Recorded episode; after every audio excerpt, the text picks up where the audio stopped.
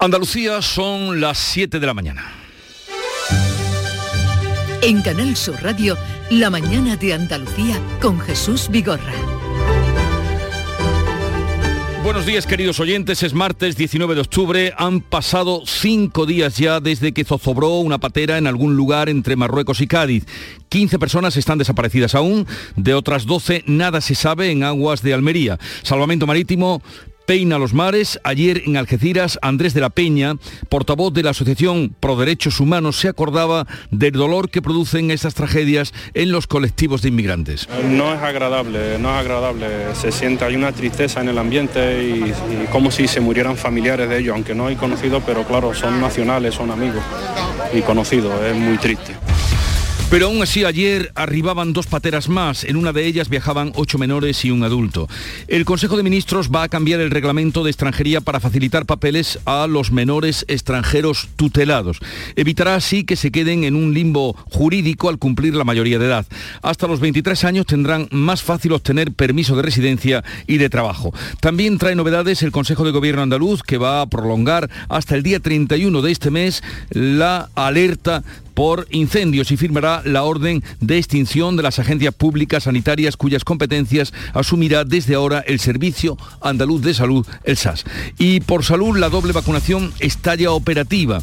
Los mayores de 70 años pueden pedir la tercera dosis del COVID y también la vacuna de la gripe. Pues me han puesto la Pfizer en el derecho y en el izquierdo me han puesto a petición mía la de la gripe. Sabía que venía a ponerme la Pfizer y la están poniendo también la de esa, digo, bueno, pues ya he venido y ya estoy listo. La de la gripe. Yo le he dicho que es que malamente pincha porque ha pinchado y no me he dado cuenta. Se cumple hoy un mes de erupción del volcán en La Palma. No hay muertos ni heridos físicos, pero las heridas psicológicas son otro cantar. La lava se va remansando, avanza lenta hacia el mar, pero crece en anchura y en altura. Este es el último parte de Miguel Ángel Morcuende, director técnico del PEVOLCA, el Plan de Emergencias Volcánicas. Estabilidad y lentitud. Es decir, no tenemos nuevos derrames, las coladas más importantes son la que está a unos 160 metros ahora mismo del mar. La velocidad es muy escasa, no llega ni a 2 metros por hora. Este es el sonido directo del rugido del volcán. Le dedicamos un recuerdo a Concha Márquez Piquer, o Conchita, como fue conocida, la hija de la Piquer, de Doña Concha, que ha fallecido a los 75 años de edad. Yo soy la otra, la otra, y a nada tengo derecho, porque no llevo un anillo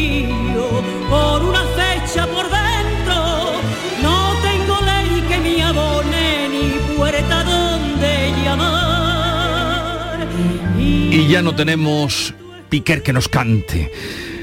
En cuanto al tiempo, otro día seco, soleado, con pocas nubes y con temperaturas altas, muy altas para esta época del año. Hoy con máxima algo más bajas en las sierras béticas. El levante sopla fuerte en el estrecho con rachas muy fuertes y se va a mantener así durante todo el día.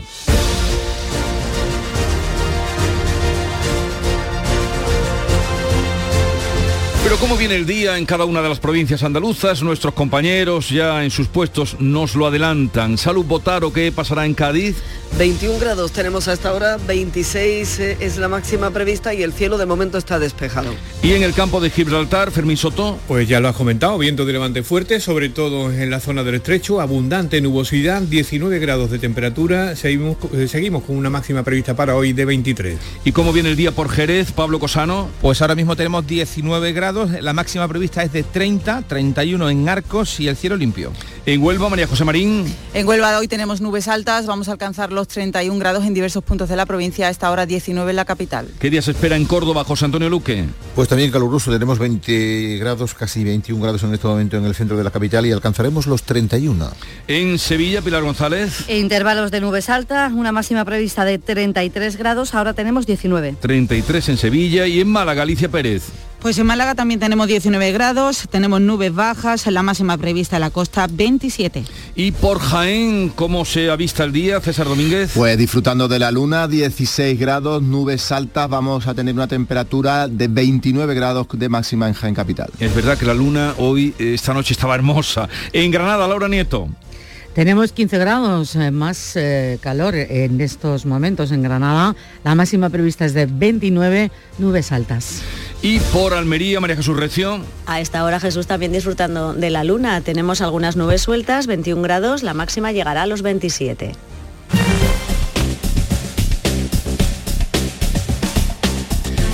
¿Y cuál es la situación de las carreteras en Andalucía? Desde la DGT nos informa Alfonso Serrano. Buenos días. Buenos días. En este momento en la red de carreteras de Andalucía no encontramos grandes retenciones ni en la red vial principal ni tampoco en la secundaria. Eso sí, en Sevilla tengan precaución. En la ronda S30 van a encontrar densidad circulatoria en el puente del Centenario en ambos sentidos.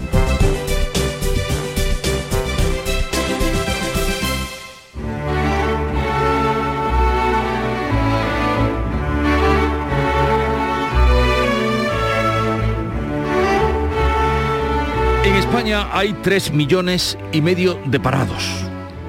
Un millón son jóvenes menores de 29 años, pero faltan camioneros aquí y allá y la situación podría colapsar si no se remedia. El tempranillo se pregunta dónde está el problema del rechazo al volante. Tempranillo de los camioneros. Es cierto que hay mucho paro, pero para algunos frentes en España faltan manos. Aquellas manos de antes tienen hoy huella extranjera, turno de los emigrantes. Y en los grandes camiones faltan manos al volante. Es dura la carretera, que kilómetros y sueños envejecen a cualquiera. Y el peligro y la rutina, una vida día y noche metido en una cabina. Aunque da pena saber que hay camiones parados esperando que alguien llegue entregándoles las manos.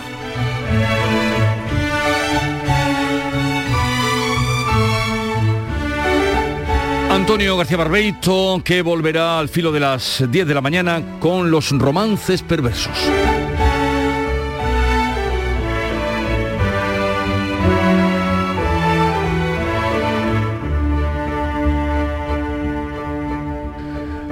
Siete, siete minutos de la mañana.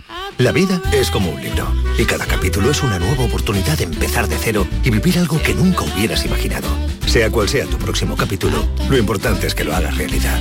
Porque dentro de una vida y muchas vidas, ahora en Cofidis te ofrecemos un nuevo préstamo personal de hasta 60.000 euros. Entra en cofidis.es y cuenta con nosotros. La primitiva presenta las aventuras del señor El Destino. Hoy, gente de ciencias. Señor El Destino, Edison quiere que sea de ciencias. Darwin de ciencias. Ramón y Cajal. A ver, secretario de uno en uno. Pero señor. De uno en uno, por favor. El destino es caprichoso y puede cambiar la historia. Gana el bote de casi 9 millones de euros de la primitiva por solo un euro. Y por un euro más, échala con Joker. Loterías te recuerda que juegues con responsabilidad y solo si eres mayor de edad. En cofidis.es puedes solicitar cómodamente hasta 60.000 euros. 100% online y sin cambiar de banco. Cofidis, cuenta con nosotros. La mañana de Andalucía con Jesús Vigorra. Noticias. Sigue la búsqueda de los desaparecidos en los naufragios de dos pateras en las costas de Cádiz y de Almería. Carmen Rodríguez Garzón. Sí, aunque el fuerte viento de levante que está soplando en el área del estrecho está dificultando esas labores de búsqueda. Anoche Salvamento Marítimo tuvo que retirar el dispositivo. Son 15 los inmigrantes que continúan desaparecidos desde que el jueves naufragara frente al cabo de Trafalgar la embarcación en la que viajaban 28 personas. Hasta el momento se han rescatado 10 cuerpos, 10 cadáveres y 3 personas con vida. En la costa almeriense también se sigue buscando a 12 de los ocupantes de una patera hundida el domingo. Se daba el aviso, recordamos, después de que un velero rescatara a dos argelinos en el mar. El presidente de la Junta ha calificado de drama humano esta muerte de inmigrantes y asegura que el trabajo en los países de origen es clave para evitar tragedias como estas. Tenemos que trabajar en, en origen. Creo que no estamos haciendo quizá todos los suficientes esfuerzos para que en los países de origen esas personas tengan las mismas oportunidades y no se vean obligadas a arriesgar la vida y de la vida de sus seres más queridos, como puede ser un hijo, una hija, precisamente para buscar un, un futuro mejor. Siguen llegando más pateras, Andalucía y a toda España. Más de 200 inmigrantes llegaban este lunes a las costas españolas. Aquí en Andalucía 14 personas eran rescatadas de una embarcación al sur de Almería, nueve más cerca de la costa de Algeciras. En esa última viajaban ocho menores. Ante esta llegada de inmigrantes, según el ministro del Interior, en el Gobierno no hay una preocupación extraordinaria. Grande Marlasca dice que no se adoptan medidas excepcionales porque ya hay una política migratoria en marcha. Participar, intervenir y cooperar con los países de origen y tránsito al desarrollo como el mejor elemento de afrontar el desafío migratorio. No hay ninguna preocupación extraordinaria, sino un trabajo ordinario dentro de lo que es eh, el fenómeno de la migración. Hoy el Consejo de Ministros va a modificar el reglamento de extranjería. La reforma flexibiliza los requisitos exigidos para obtener la residencia a menores no acompañados. Y en cuanto a la situación de la pandemia, ha subido, aunque unas décimas, la tasa de incidencia COVID en Andalucía. Es ahora de algo más de 30 casos por cada 100.000 habitantes. Beatriz Galeano. La Consejería de Salud ha actualizado este lunes los datos de la pandemia desde el sábado y ha sumado 289 nuevos contagios y un fallecido en Andalucía. La incidencia acumulada a 14 días, como decías, está en 30 casos por cada 100.000 habitantes. A 7 días se sitúa en 14. El consejero de Salud, Jesús Aguirre, analiza las causas de este incremento. Estamos ahora mismo en un momento en que cuesta mucho trabajo bajar la incidencia acumulada, sobre todo porque tenemos una franja sin vacunar de 0 a 12 años, que es difícil y es la franja donde mayor incidencia acumulada tiene, porque precisamente no los tenemos vacunados. Andalucía ha comenzado este lunes a administrar la tercera dosis de refuerzo de la vacuna contra el COVID a los mayores de 70 años, coincidiendo con la vacuna de la gripe. Tienen que haber pasado al menos seis meses desde que recibieran la segunda dosis. El responsable de los puntos de vacunación de Sevilla explica cómo es el proceso. Se le oferta al ponérsela, hay personas que quieren, personas que no quieren, la mayoría sí que están accediendo a esa vacunación, se le pone una en cada brazo y sin ningún tipo de problema. Partido Popular y Vox tendrían asegurada la mayoría absoluta en Andalucía si hoy se celebrasen elecciones autonómicas. Los populares tendrían más difícil conseguir esa mayoría con Ciudadanos. Olga Moya. Y es que la formación naranja se deja en el camino 14 diputados, quedándose solo con 7 de los 21 actuales. Así lo señala la encuesta del Centro de Estudios Andaluces publicada este pasado lunes, que apunta que el PP sería la fuerza más votada y sumaría entre 47 y 51 escaños, casi doblando a los 26 actuales unidos a los 13 o 15 de Vox, garantizarían la mayoría absoluta de la Cámara, que está en 55. El PSOE se dejaría 5 puntos y entre 6 y 9 diputados. Unidas Podemos se estrenaría como partido y conseguiría entre 12 y 14 asientos. Y los de Teresa Rodríguez podrían desaparecer o conseguir solo un diputado. El líder mejor valorado es el presidente con un 6,6. Aprueban también el vicepresidente Juan Marín y el líder de los socialistas, Juan Espadas. Han sido variadas y distintas las reacciones de los distintos partidos políticos a este sondeo. Desde el peso de Rafaela Crispín dice que su formación no está pendiente de, de encuestas, sino centrada en aprobar los presupuestos. Las encuestas son encuestas y se hacen en un momento dado. Por eso nosotros ahora que no estamos en las encuestas y que no estamos en elecciones, estamos pendientes de sacar unos presupuestos a nivel nacional y estamos tendiendo la mano para que haya unos presupuestos a nivel regional. Tampoco están en elecciones ni encuestas, dicen desde Ciudadanos Elena Sumariva, que para, para la que el sondeo es la foto de un momento. Yo sé que es algún tema que, que, importa mucho quizá a otros partidos políticos que están en elecciones, pero es que nosotros estamos en las soluciones, nosotros estamos ahora mismo en trabajar por los autónomos y en trabajar, por supuesto, para que Sánchez no les suba los impuestos a nuestros trabajadores andaluces. No dan credibilidad al sondeo. Desde Vox, Manuel Gavira dice que la encuesta está cocinada al más puro estilo Tezanos. Las encuestas no nos las solemos creer mucho. Es una cuestión que tenemos arraigada desde el principio de la creación de este partido. La prueba somos nosotros, que en diciembre de 2018 no íbamos a tener, como mucho a lo mejor decían uno o dos, y al final fuimos 12. Para el PP andaluz, dice Dolores López, la encuesta demuestra que el cambio en nuestra comunidad está funcionando. El cambio en Andalucía funciona, que la mayoría de los andaluces confían en la gestión de Juanma Moreno, en su diálogo, en su consenso, en su talante, en su moderación y en poner a Andalucía por encima de cualquier otra cuestión. En la víspera de cumplirse el décimo aniversario del anuncio del abandono de las armas por parte de ETA, Arnaldo Otegui ha lamentado el dolor causado a las víctimas. Queremos trasladarles nuestro pesar y dolor por el sufrimiento padecido. Sentimos su dolor y desde este sentimiento sincero afirmamos que el mismo nunca debió haberse producido y que a nadie puede satisfacer que todo aquello sucediera, ni que se hubiera prolongado tanto en el tiempo pero ni ha pedido perdón ni ha condenado la violencia terrorista, por lo que las asociaciones de víctimas del terrorismo consideran insuficientes sus declaraciones. En el Mirador de Andalucía, aquí en Canal Sur Radio, la presidenta de la Asociación de Víctimas del Terrorismo, Maite Araluce, ha emplazado a Otegui a pedir perdón por haber sido portavoz de los terroristas. Yo creo que están haciendo todo esto pues eso para bueno, pues esto ahora ya saben más en la calle, ya ha pasado mucho tiempo, ya tal, y entonces bueno, pues ahora mm, hacer una convivencia normal y aquí no ha pasado nada, nos olvidamos que decimos que hemos perdonado y ya está. Esto tan blanqueo y justificar al final el terrorismo de ETA. Desde el Partido Socialista, Pachi López ha señalado que se trata de un paso muy esperado, aunque hay cosas que aún se pueden hacer para no agravar el daño. Y cuando uno sabe lo que cuesta dar un paso en ese mundo, pues valora positivamente este reconocimiento que era el que llevábamos años reclamando los demócratas que ganamos esa partida a la violencia y al terrorismo. Por contra, los populares desconfían del gesto de Otegui y le exigen que condene la violencia. El ministro de Exteriores informará hoy al presidente de la Mancomunidad de Municipios del Campo de Gibraltar y a los alcaldes de la comarca sobre las negociaciones que la pasada semana iniciaron Londres y Bruselas sobre el Brexit. Está en juego el futuro de las relaciones entre la colonia y la comarca campo gibraltareña. Recordemos que Madrid y Londres anunciaron en diciembre del pasado año un acuerdo interino para Gibraltar que evitara el caos el 1 de enero de 2021 cuando se consumara el Brexit sin haber definido previamente un marco específico para la la relación del territorio con la Unión Europea.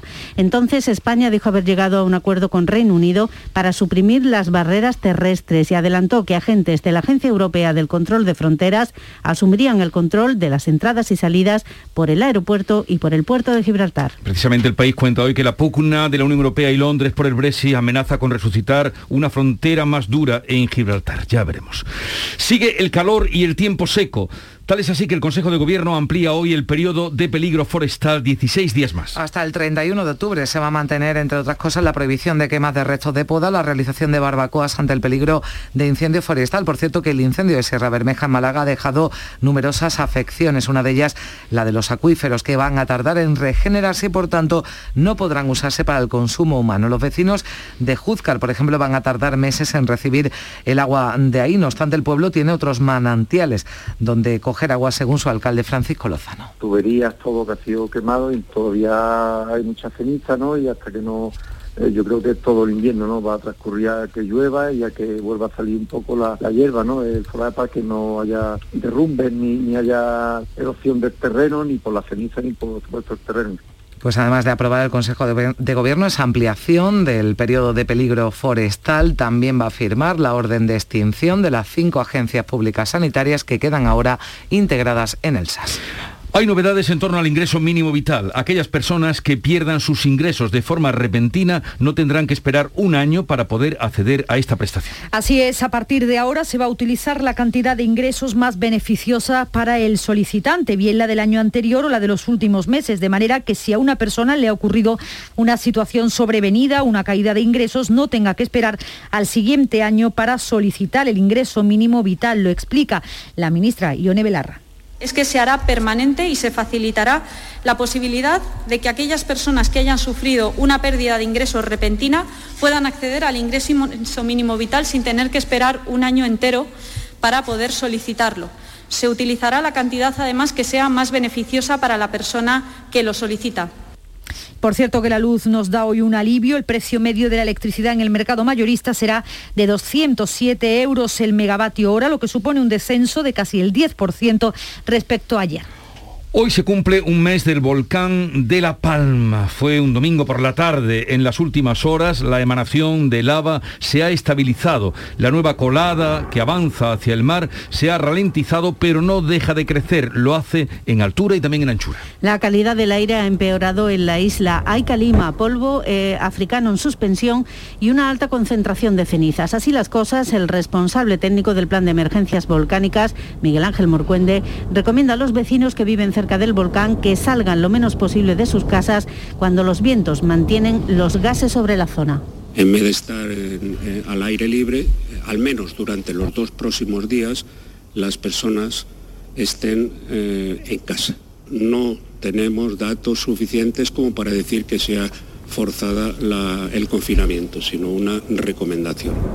Este martes 19 de octubre lucirá el color rosa por todos los rincones. Se celebra el Día Internacional contra el Cáncer de Mama. El tumor con más prevalencia entre las mujeres y con una de las mayores tasas de supervivencia, casi el 90%. Según la Sociedad Andaluza de Oncología, este año se le diagnosticará cáncer de mama a 5.700 andaluzas. Y este será asunto principal a partir de las 10 de la mañana en nuestro programa con invitadas que han superado y además que están muy activas eh, en su, eh, por ejemplo, en eh, los acontecimientos deportivos, como les contaremos. 7, 20 minutos de la mañana.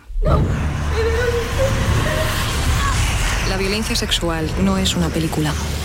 Llama al 016 si necesitas información o ayuda. Delegación del Gobierno contra la Violencia de Género. Ministerio de Igualdad. Gobierno de España. No hay que acabar con el miedo, sino con lo que produce el miedo.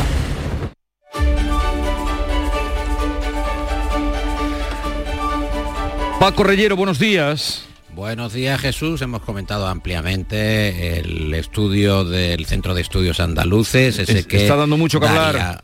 Una mayoría. Vamos con otros asuntos. En el diario.es abren con Otegui. Su nunca debió producirse, rompiendo ahora con ETA y la prensa que hace, ya ves, distintas lecturas políticas de las palabras del líder de los Aberchales, Proetarra, para el Independiente, el gesto de Otegui hacia las víctimas facilita futuros pactos de Bildu, con el gobierno. En el diario.es, el PNV lo considera corto e insuficiente, todavía, vamos a esperar, dicen los del PNV. En Infolibre creen que el paso de la izquierda Aberchale despeja un relato compartido no sé si se dará ese relato compartido sobre el daño causado por ETA, pero así lo anuncian en Infolibre. También el país abre su edición en papel con el líder de H. Bildu, se pronuncia 10 años después, ha pasado bastante tiempo después del fin de ETA. En el español apuntan a que tanto el PP como el PNV consideran que Sánchez ya ve a Bildu como socio en el País Vasco, abriría la puerta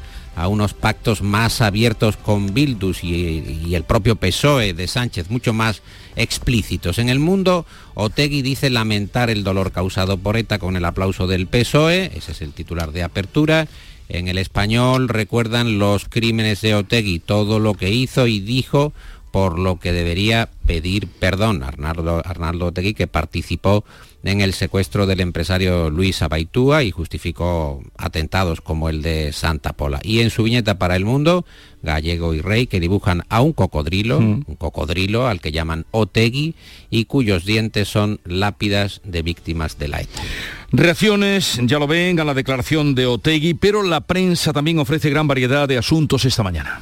En el Independiente, por ejemplo, el PSOE y Podemos que pugnan por atribuirse la prohibición de la prostitución. En EPE, Igualdad, el Ministerio considera poco eficaz multar a los puteros, así lo escriben, como propone el PSOE. En el Confidencial nos cuentan que Pedro Sánchez reclama el voto útil, está haciendo una doble estrategia, voto útil ante la división de la izquierda. En el periódico de España ya sabes, estamos compartiéndolo con los oyentes esa nueva cabecera, el PP que niega un respiro a Inés Arrimadas y se lanza a por la absorción definitiva de Ciudadanos. El español cifra el coste del Congreso de la Unidad del PSOE, el Congreso que se celebró en Valencia este fin de semana, en dos millones de euros, el más caro de toda la historia del partido. Y la vanguardia que abre con este titular. Sánchez busca acuerdos amplios para reformar la Constitución y apunta a que la inviolabilidad del rey es de otra época.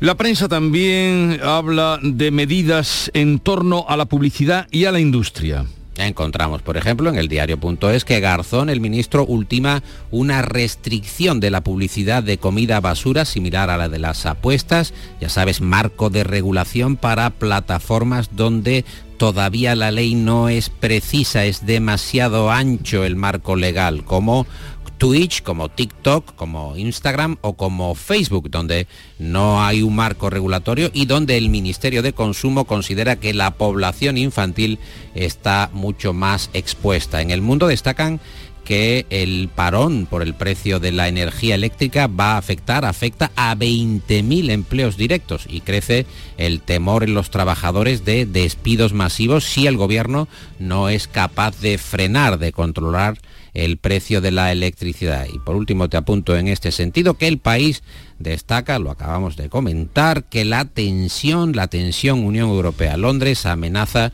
el libre tránsito con Gibraltar. Sí, sí, ya veremos qué cuenta el ministro de Exteriores que hoy se reúne con los alcaldes de la zona. ¿Y qué hay en el mapa internacional de interés? Hay muchas despedidas a Colin Powell, que es una figura pública muy reconocida o reconocible en el español, Colin Powell, el militar negro y republicano, que mostró la senda a Obama, Colin Powell, que alcanzó los más altos cargos que jamás un hombre negro en los Estados Unidos había alcanzado y como secretario de Estado defendió ante la ONU la existencia de armas de destrucción masiva en Irak.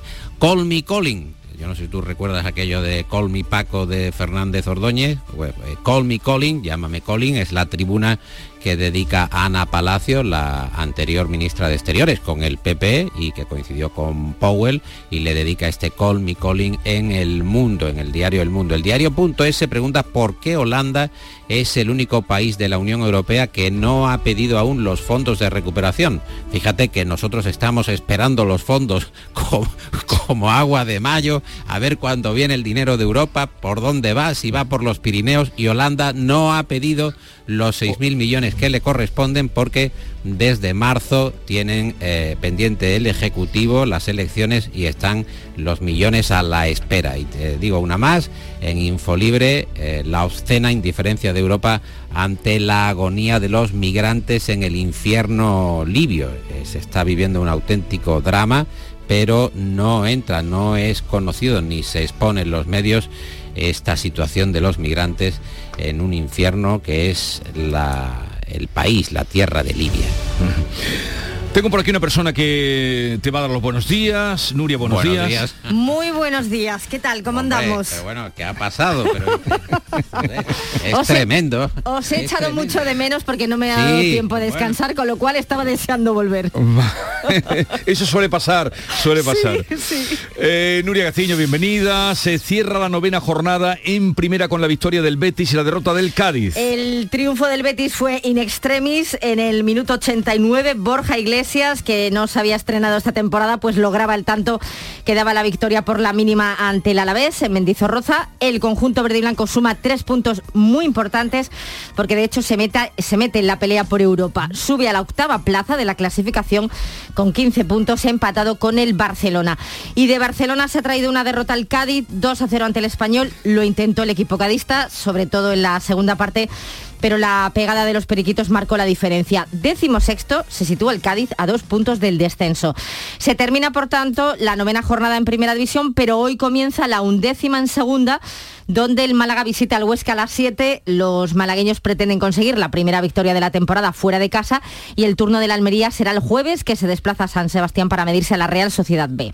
Y el Sevilla viaja hoy a Francia donde mañana le espera de nuevo la Liga de Campeones. ¿Con qué actitud? Sí, pues espero que con la mejor, con la mejor. De, de hecho lo tienen que intentar porque se enfrenta al Lille en la tercera jornada de la fase de grupos de la Champions y lo hace con cierta presión, la de tener que sumar los tres puntos en juego para no complicarse la vida. En estos momentos los sevillistas son segundos de grupo con dos puntos, los mismos que el tercero que es el Wolfsburgo. Y la buena noticia en el Sevilla es que Nesiri, que se lesionó en el partido ante el español de hace ya varias semanas, ha vuelto a ejercitarse con el resto de sus compañeros, así que parece que podría cortar los plazos de su recuperación y por su parte Cundé sigue sin entrenarse con el grupo. Vamos a ver cuál será el once titular que elija mañana Lopetegui en la Champions, una tercera jornada que comienza esta misma noche con el Atlético de Madrid jugando en el Wanda Metropolitano ante el Liverpool a las 9 de la noche. En caso de victoria, los colchoneros pasarían a liderar el grupo que ahora encabeza el equipo inglés. Y a las 9 también el Real Madrid visita al Shakhtar Donetsk. El triunfo permitiría a los blancos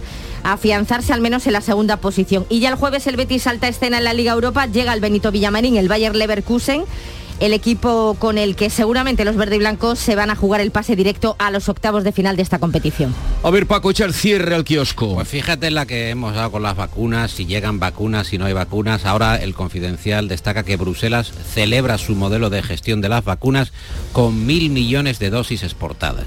O sea, no había vacunas, hemos tenido problemas de suministros, ahora la Unión Europea defiende su modelo de gestión de la vacunación, con la mayoría ya de adultos sí inmunizados y habiendo exportado, os cuento, mil millones de dosis al resto del mundo. Pues así, así cerramos el kiosco. Paco, hasta mañana. Que tengáis buen día. Nuria Chao. Gaciño, hasta mañana. ¿Vendrás mañana? Sí, no falto. Vale.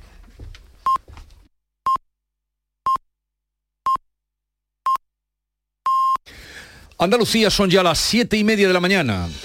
En Canal Sur Radio, La mañana de Andalucía con Jesús Vigorra. Y con Beatriz Galeano en dos minutos le ponemos al cabo de la actualidad de este martes 19 de octubre. Siguen desaparecidos 15 náufragos en aguas de Cádiz y 12 en la costa de Almería.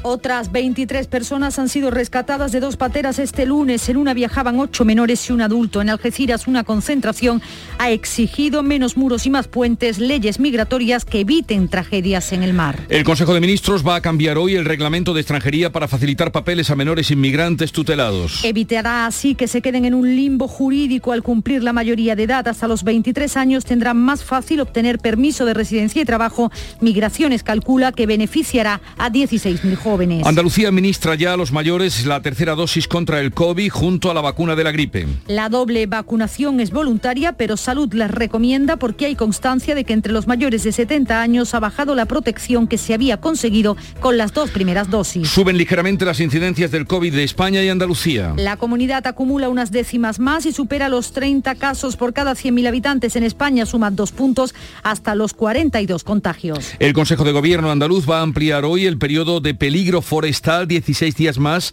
hasta el 31 de octubre. Va a firmar también la orden de extinción de las agencias públicas sanitarias cuyas competencias asumirá desde ahora el Servicio Andaluz de Salud. Hoy se cumple un mes del inicio de la erupción del volcán de Cumbre Vieja en La Palma. Esta catástrofe natural ha cubierto de lava 800 hectáreas de terrenos habitados y cultivados, ha engullido 800 viviendas y mantiene fuera de sus hogares a 7.000 palmeros. Sin condena ni perdón, las palabras de Arnaldo Otegui no sirven a las víctimas del terrorismo ni tampoco a la derecha. El coordinador de H. Bildu reconoce por primera vez en 10 años que el dolor infligido nunca debió haberse producido. Los partidos de izquierda sí ven sus palabras como un avance. El PP ganaría con holgura unas elecciones andaluzas ahora y podría gobernar con Ciudadanos o Vox, según el barómetro del Centro de Estudios Andaluces. El Partido Popular de Juanma Moreno sacaría 15 puntos al PSOE de Juan Espada, solo 4 de cada 10 votos irían a formaciones de izquierdas. Ha muerto un trabajador que se ha caído del tejado en una nave de Jaén. El joven de 25 años se subió a un tejado para revisar unas humedades, pisó un tragaluz y se precipitó al vacío. Hoy es el Día Internacional de la Lucha contra el Cáncer de Mama, el tumor con más prevalencia entre las mujeres. También con una de las mayores tasas de supervivencia, casi el 90%, por eso la detección precoz es fundamental. Ha fallecido Concha Márquez Piquer a los 75 años de una afección respiratoria. Fue actriz y cantante y continuadora de la copla, género que encumbró a su madre Concha Piquer y que ella revitalizó. Son las 7.33 minutos de la mañana. ¿Te apuntas a moverte de manera sostenible? Tú eliges el coche, eléctrico o híbrido, nuevo o seminuevo, y nosotros nos ocupamos del resto. Con el préstamo motor de Cajamar tendrás el coche que siempre has soñado, ahora de forma sostenible. Consulta condiciones en nuestra web. Financiación otorgada por GCC Consumo, Cajamar Consumo. Condiciones válidas hasta el 31 de diciembre de 2021. Cajamar, distintos desde siempre. Pipas Reyes son las pipas de siempre. Ahora encontrarás tus pipas Reyes más grandes, con más aroma, con más sabor y más duraderas. Tradición e innovación para traerte tus mejores pipas Reyes. Las del paquete rojo, tus pipas de siempre. Las claves económicas con Paco Bocero. Paco, buenos días. Buenos días Jesús, ¿qué tal? Muy bien. Atentos a las claves que nos traes para hoy. Claves económicas, claro. Eh, por supuesto. Mira, como no podemos dejar de hablar del precio de la luz, hagámoslo, pero por otra vía. Hoy comenzamos con la nueva subasta para la concesión de las renovables que celebra el Ministerio de Transición Ecológica. Esta subasta va a conceder 3.300 nuevos megavatios para nuevas instalaciones eólicas y fotovoltaicas. Esta potencia nueva que se va a subastar tendrá que estar lista antes de junio de 2024, si bien 600 megavatios de esos 3.300 tendrán que estar en funcionamiento antes del 30 de septiembre del año próximo. Desde el Ministerio se pretende rebajar el precio de la electricidad al ampliar la capacidad renovable en España, pero esto va a ser a medio plazo. El detalle de la cita que veremos en un rato, va a ser en un par de horas, es la participación de las grandes eléctricas. En el mercado se interpreta que se acude la situación con el Ministerio estará en un momento de tregua en esta pugna de negociaciones. Eh, si no lo hacen, se va a interpretar como un desaire. Es decir, no solo hay clave en la económico, como estabas comentando antes, sino también en la pugna institucional que libran gobiernos y grandes empresas. En cualquier caso, esto que nos cuentan lo veremos pronto. ¿Y qué más tenemos en la agenda de hoy? Pues mira, vamos con la balanza comercial. Hoy el Ministerio de Industria, Comercio y Turismo da a conocer la balanza comercial de agosto, que se espera siga manteniendo los buenos resultados registrados en julio. En ese sentido, no hay que olvidar que Andalucía representó el 10,8% de las exportaciones nacionales y el 10% de las importaciones. Somos la tercera comunidad autónoma en comercio exterior del país tras Cataluña y Madrid. Pero no obstante, ayer se dio a conocer la encuesta de coyuntura de exportación trimestral que elabora el propio Ministerio. Y fíjate, nos encontramos con una nueva contradicción sobre la evolución de los indicadores, en este caso por el efecto de la inflación. Según los datos, las empresas exportadoras españolas empeoraron en el tercer trimestre de 2021 la percepción sobre su actual cartera de pedidos y la de sus expectativas de evolución para el próximo trimestre y para el próximo año. Sobre la percepción del comportamiento de la cartera de pedidos de exportación, en este trimestre hay una evolución menos favorable, situándose en dos puntos y medio frente a los 11,9 previos, una bajada considerable. Por otra parte, y aunque las expectativas de las empresas son positivas, también han reducido el optimismo frente al trimestre anterior tanto sobre el próximo, que pasa de 14,1 a 13,5, como para 2022, donde pasa de 36 a 27. Bueno, esperemos que al menos los datos de la balanza comercial sean tan buenos como los anteriores. ¿Y alguna cosa más? Pues mira, sí, de vez en cuando tenemos que echar un vistazo al Bitcoin. Y hoy es una de esas Hace días que no hablábamos del Bitcoin. Exactamente. La criptomoneda está de nuevo a las puertas de su récord histórico está en torno a 62.300 dólares. Su récord histórico sería los 65.000. Y lo está a pesar de que China anunció a finales de septiembre que prohibía todo tipo de operaciones con las criptomonedas. Desde entonces ha roto varios soportes de cotización y los expertos dicen que si supera esos 65.000 dólares estaría en su vida libre. Pero recordemos, como siempre hemos dicho, mucho ojo con las criptomonedas si se quiere especular con ellas. Son un instrumento de altísimo riesgo y hay que conocer su funcionamiento muy bien. Pues aquí tienen la agenda económica, las claves económicas del día. Paco Vocero, que tengas un buen día. Mañana nos volvemos a encontrar. Igualmente, hasta mañana Jesús. En Canal Sur Radio, por tu salud, responde siempre a tus dudas. Estamos casi a final de octubre y la gripe está al caer. Esta tarde en el programa los mejores especialistas nos acompañan para hablar de la campaña de vacunación y su compatibilidad con las nuevas dosis contra coronavirus, además de ofrecernos todos los datos sobre las previsiones y la campaña que ya está en marcha. Envíanos tus consultas desde ya en una nota de voz al 616 135 135 por tu salud. Desde las 6 de la tarde con Enrique Jesús Moreno. Súmate a Canal Sur Radio, la radio de Andalucía.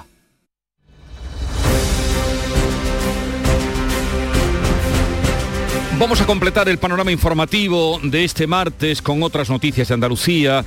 Una triste, luctuosa en Jaén, donde se ha producido un accidente laboral con un fallecido César Domínguez. Así es, tenía 25 años y se subió al tejado no de su empresa, sino de la empresa de al lado, de, una nave situada en el polígono ubicado en la avenida de Madrid para comprobar el origen de unas filtraciones en su propio, en su propio taller. Al pisar una claraboya se desprendió y cayó de una altura aproximada de unos 10 metros, falleciendo en el acto. No se pudieron hacer nada por salvar la vida de este trabajador de 25 años. El accidente ocurrió a la una de la tarde de este lunes.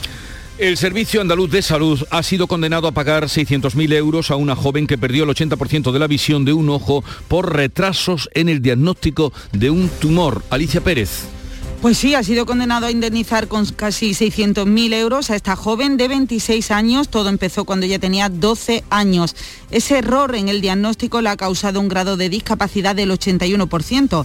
En la resolución se concluye que de no haber existido ese error, la extirpación del tumor hubiese evitado la pérdida de visión que vino propiciada por el crecimiento del tumor hasta dejar sin riego el nervio ocular. La Hermandad de las Siete Palabras de Sevilla ha denunciado el robo de varias piezas de plata de la talla de la Virgen. Pilar González, ¿cómo ha sido? Pues la Hermandad ha denunciado el robo ante la policía, lo ha contado en las redes sociales y el robo se ha producido de madrugada este pasado fin de semana. Los ladrones se han llevado varias piezas de plata de la Virgen de la Cabeza de Gloria, concretamente tres potencias del Niño Jesús que reposa en el brazo izquierdo de la talla de la Virgen y una rosa que lleva en su mano derecha.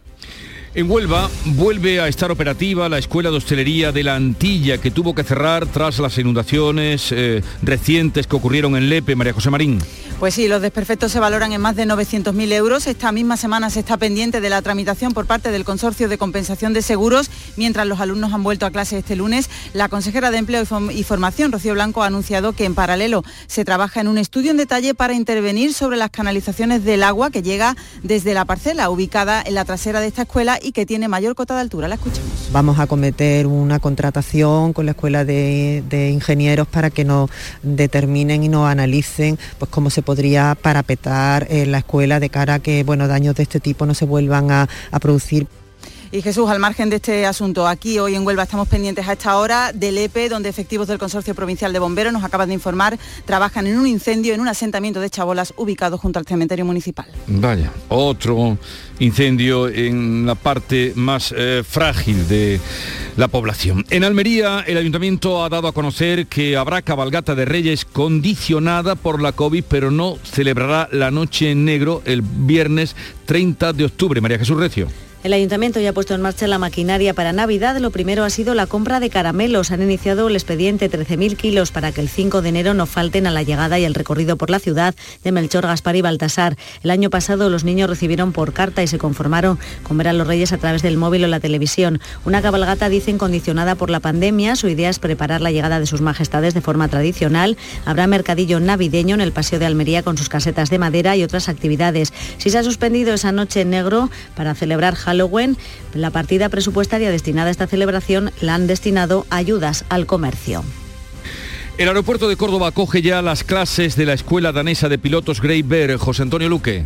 Sí, aprovechando el buen clima de Córdoba y la falta de vuelos comerciales, serán dos años de formación. La mayoría de los alumnos tienen menos de 30 años y solo el 2% de ellos son mujeres. La escuela danesa ha alquilado oficinas en el aeropuerto de Córdoba para aprovechar ese buen clima cordobés eh, que en invierno en Dinamarca no permite volar. Lo explica la responsable de Greybir en España, Lidia Roset. Córdoba es un aeropuerto fantástico para lo, para lo que es el tema de, de entrenamiento. Tiene una pista, se podría decir, casi comercial, muy, muy larga y no tiene tráfico aéreo, con lo cual nos permite hacer todo tipo de, de, maniobras, maniobras instrumentales y maniobras visuales. No tenemos ningún problema en este tipo. El curso dura dos años y el 90% de los alumnos encuentra trabajo una vez terminado.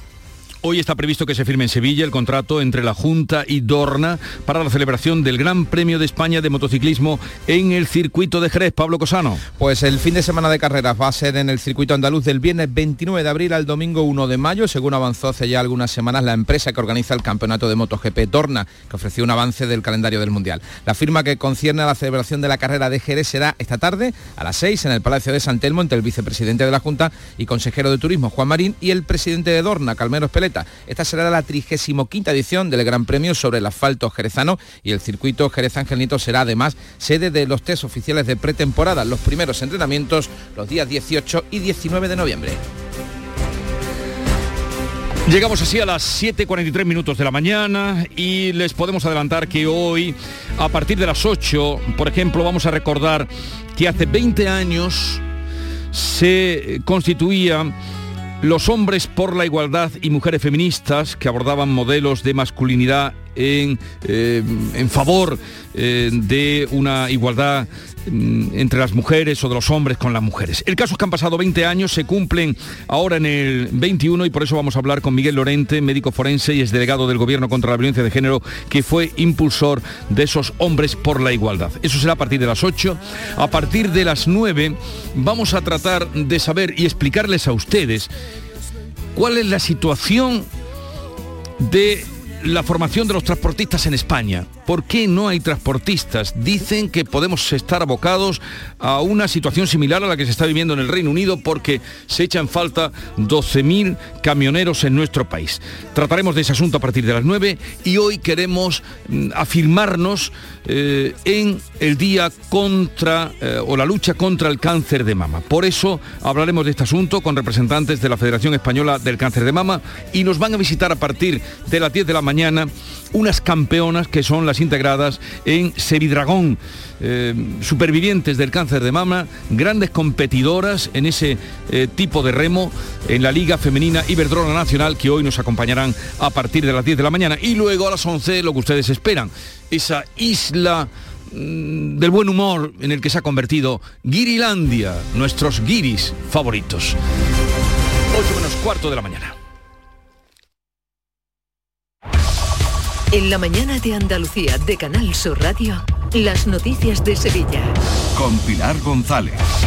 Hola, buenos días. Hoy es una jornada de protesta de la comunidad educativa de Coria del Río por la agresión a dos maestras. Ha habido un robo en la Hermandad de las Siete Palabras de Sevilla. El imán de los pajaritos ha visitado al Gran Poder y Sevilla va a poner nombre y categoría a las olas de calor. Todo esto se lo contamos enseguida. Hoy tenemos intervalos de nubes alta, viento de componente este flojo. En el sureste se esperan vientos de componente sur con rachas fuertes. La máxima prevista es de 30 grados en Morón, 31 en Écija y Lebrija y 33 en Sevilla a esta hora 19 grados en la capital. Ignacio Automoción, tu centro multimarcas en Utrera te ofrece la información del tráfico. Hay retenciones en la entrada a Sevilla por la A49 de 6 kilómetros y dos en su continuidad por el patrocinio, tres en la autovía de Utrera, dos en la de Coria y uno en la de Mairena, dos en la variante de Bellavista, en el Centenario 5 kilómetros en sentido Huelva y dos en sentido Cádiz, dos también en el nudo de la Gota de Leche sentido Ronda Urbana Norte, donde el tráfico es intenso, intenso también en la entrada a la ciudad por el Alamillo y por la avenida Juan Pablo II. Relájate porque tendrás garantía de 24 meses, atención personalizada, vehículos por encargo, variedades en sub o crossover. www.ignacioautomoción.com Ignacio Automoción tiene la solución. En Canal Sur Radio, las noticias de Sevilla. La comunidad educativa de Coria del Río protesta hoy por la agresión de la madre de un alumno a dos maestras del colegio Manuel Gómez. La mujer está acusada ya de atentado a la autoridad y tiene una orden de alejamiento hacia las dos profesoras. La portavoz de la Policía Nacional, Macarena de la Palma, nos ha contado cómo se produjo la agresión y le abofeteó en repetidas ocasiones, teniendo que intervenir otra docente para impedir el ataque, resultando esta también agredida. La profesora pudo zafarse y refugiarse en un despacho, pero hasta allí fue seguida por la agresora que continuó con el linchamiento, esta vez escupiéndole, agarrándola por la cabeza, tirándole del pelo, metiéndole los dedos en el ojo y hasta agarrándola del cuello fuertemente con las dos manos. A las 9 de la mañana habrá una concentración frente a las puertas del colegio y también un paro educativo. A las 5 de la tarde una manifestación. El consejero de Educación, Javier Imbroda, ha condenado esta agresión. Esa indignación, pero también mi rechazo más absoluto a este tipo de conducta y comportamiento. Esa madre que ha hecho eso, lo que tiene que pensar es que qué clase de educación le está dando a su hijo. Y aún en el ámbito educativo, pero por un asunto bien distinto, les contamos que en la próxima feria de abril los descansos en el colegio serán lunes y martes, también el miércoles porque es festivo y sí habrá clase jueves y viernes. Se alterna así, se altera así completamente lo que hasta ahora veníamos conociendo. Y les contamos además que ha quedado en libertad provisional con cargos la madre del niño de 15 años de Morón de la Frontera que está desaparecido desde el mes de septiembre. La mujer está ingresada en la unidad de psiquiatría del Hospital de Valme Aunque durante el fin de semana ha estado en casa de sus padres en Morón, tendrá que firmar periódicamente en el juzgado. Esta mujer fue localizada por la policía desorientada en una localidad madrileña y dando explicaciones inconesas sobre el paradero de su hijo diciendo que lo había matado. El menor sigue desaparecido y la policía mantiene abierta todas las hipótesis. Y la Hermandad de las Siete Palabras de Sevilla ha denunciado el robo de varias piezas de plata de la talla de la Virgen de la Cabeza de Gloria que se ha producido durante la madrugada del pasado fin de semana. Concretamente, los ladrones se han llevado tres potencias del Niño Jesús que reposa en el brazo izquierdo de la talla de la Virgen y una rosa que lleva en su mano derecha. Son las 7 y 49 minutos. El Mediterráneo y el Atlántico son testigos de una encrucijada de culturas, costumbres y gentes. Gastronomía, naturaleza y patrimonio emocionan en Ceuta, una ciudad con personalidad única. Descúbrelo desde 69 euros en tu agencia de viajes de confianza. Servicios turísticos de Ceuta. Ceuta, donde se unen las emociones. Las noticias que más te interesan las tienes siempre en Canal Sur Mediodía, Sevilla. Y este miércoles, desde la sede de la Universidad Nacional a Distancia, la UNED, en Sevilla. Un centro en el que puedes cambiar tu futuro eligiendo estudios entre más de 28 titulaciones. El mayor campus de Europa que estrena curso. Canal Sur Mediodía, Sevilla.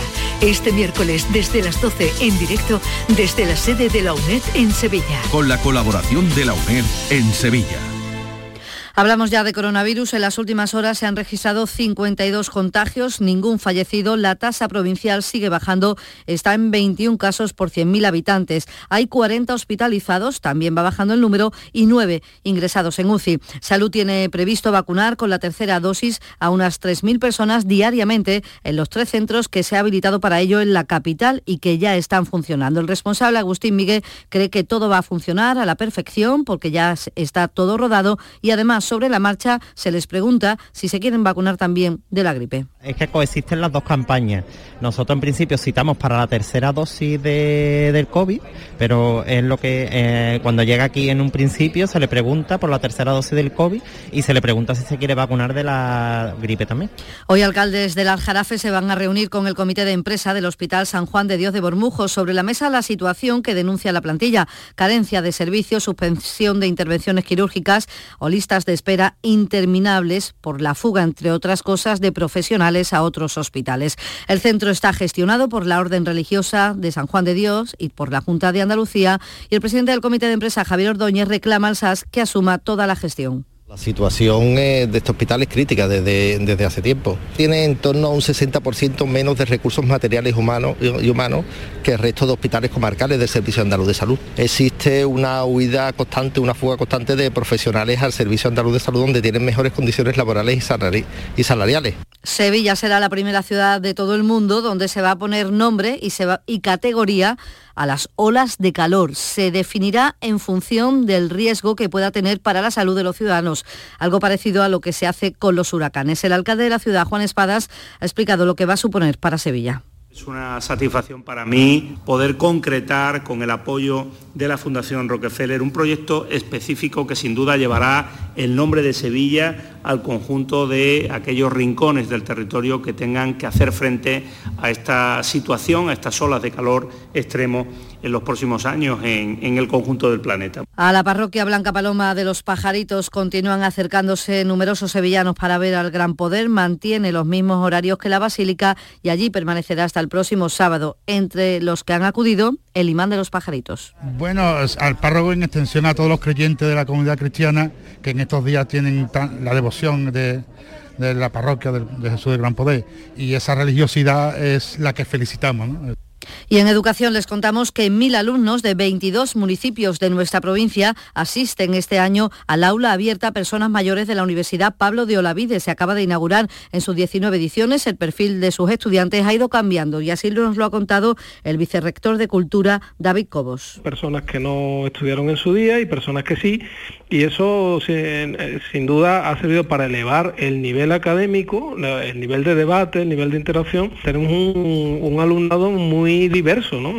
Hasta el domingo se celebra en Santiponce el primer Festival Romano Itálica Despierta. Se han organizado visitas guiadas, talleres, catas de gastronomía romana o conferencias a lo largo de toda la semana. Un certamen organizado por la Asociación de Amigos del Monasterio de Campo Centuria Romana y el Ayuntamiento de Santiponce. Su objetivo lo detalla la delegada municipal de Turismo María Dolores Romero. Acercar el pasado al presente, pero de una manera didáctica, de una manera divertida al mismo tiempo cuidando, como siempre, la parte cultural y teniendo muy presente la historia de los romanos aquí en Santiponce. Bueno, pues es una oportunidad para conocer el conjunto arqueológico de Itálica, que aspira, como saben, a conseguir la declaración de Patrimonio Mundial. Y la Feria del Libro de Sevilla comienza el jueves hasta el 1 de noviembre. La Plaza Nueva tendrá 44 casetas y más de 150 actividades. El director, el coordinador de la feria, Rafael Jurado, nos ha contado por qué se ha elegido el lema de este año, una vida en cada página. Nuestro lema, una vida en cada página. Y en ese sentido, una doctora del Hospital Virgen del Rocío nos contará cómo organizaron una biblioteca para que los ingresados de COVID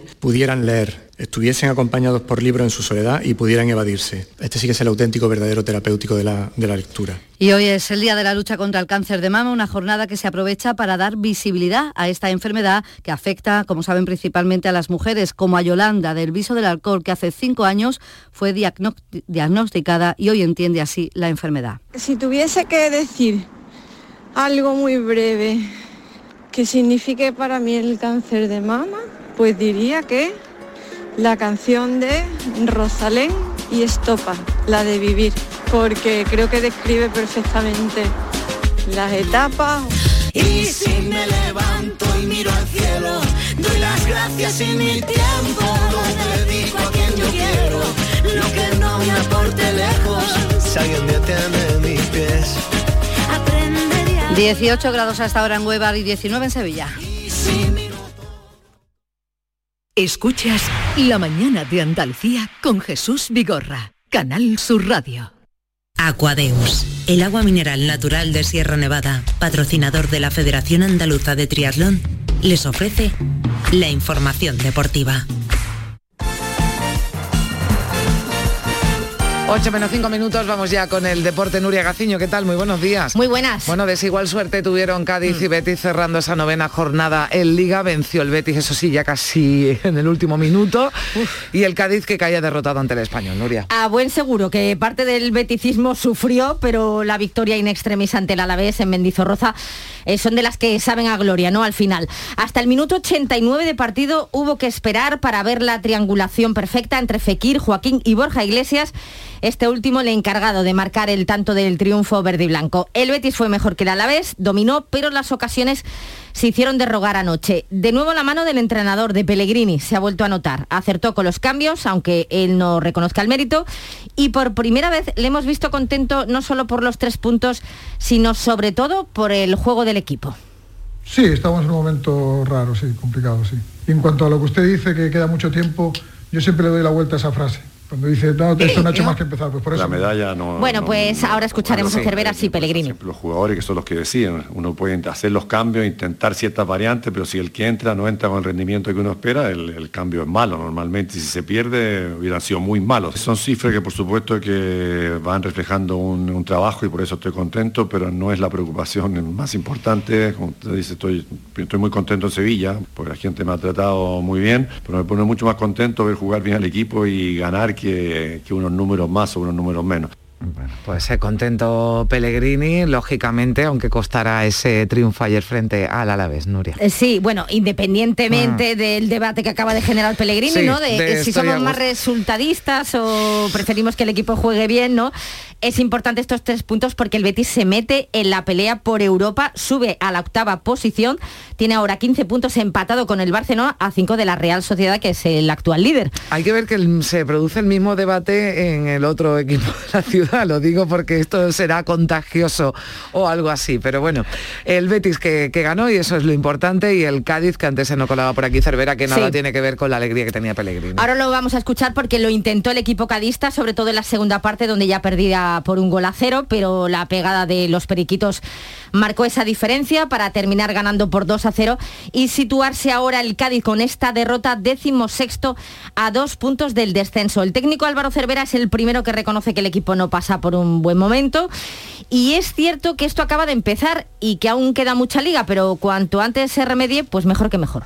Sí, estamos en un momento raro, sí, complicado, sí. Y en cuanto a lo que usted dice, que queda mucho tiempo, yo siempre le doy la vuelta a esa frase. Cuando dice, no, esto no ha hecho más que empezar, pues por eso mismo. Si, si, si no lo cambiamos ya, seguramente más adelante será peor. Entonces, no, no esperemos que el tiempo lo cambie, cambiémoslo nosotros si podemos y, Cuanto antes mejor. Bueno, pues cuanto antes mejor, que le vaya bien al Cádiz y a ver cómo le va hoy al Málaga, porque nueva jornada en segunda que se estrena con ese partido, el equipo andaluz frente al Huesca, Nuria. A las 7 de la tarde el equipo malagueño pretende conseguir la primera victoria de la temporada fuera de casa, algo que ya va tocando, pero el problema, como bien apunta José Alberto López, es que el rival de hoy, el Huesca, es un serio aspirante al ascenso a primera. Es uno de los aspirantes a, a estar peleando por el ascenso. Un recién descendido de primera, uno de los equipos con más músculo eh, financiero de la categoría, un equipo hecho para ascender, eh, con, una plantilla eh, espectacular y, un equipo, si no me equivoco, el equipo que, que más posesión tiene de, de lo que va de campeonato. Bueno, pues no para el fútbol esta semana con esa jornada en segunda y también con Champions. Ya hoy el Sevilla viaja a Francia, Nuria. Se enfrenta al Lille en la tercera jornada de la fase de grupos de la Champions. No es un partido definitivo, pero como dice Monchi, eh, va a quedar poco margen de error. Es un partido importante, muy, eh, no digo si el más importante, mmm, porque si eh, ganas en Lille o pierdes Lille, pues también lo será, pero sí un partido importante porque eh, no hay mucho margen de error.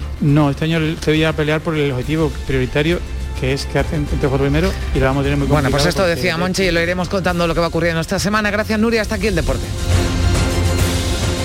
Aquadeus, ahora más cerca de ti, procedente del manantial Sierra Nevada, un agua excepcional en sabor, de mineralización débil que nace en tu región. Aquadeus Sierra Nevada es ideal para hidratar a toda la familia y no olvides tirar tu botella al contenedor amarillo. Aquadeus, fuente de vida, ahora también en Andalucía.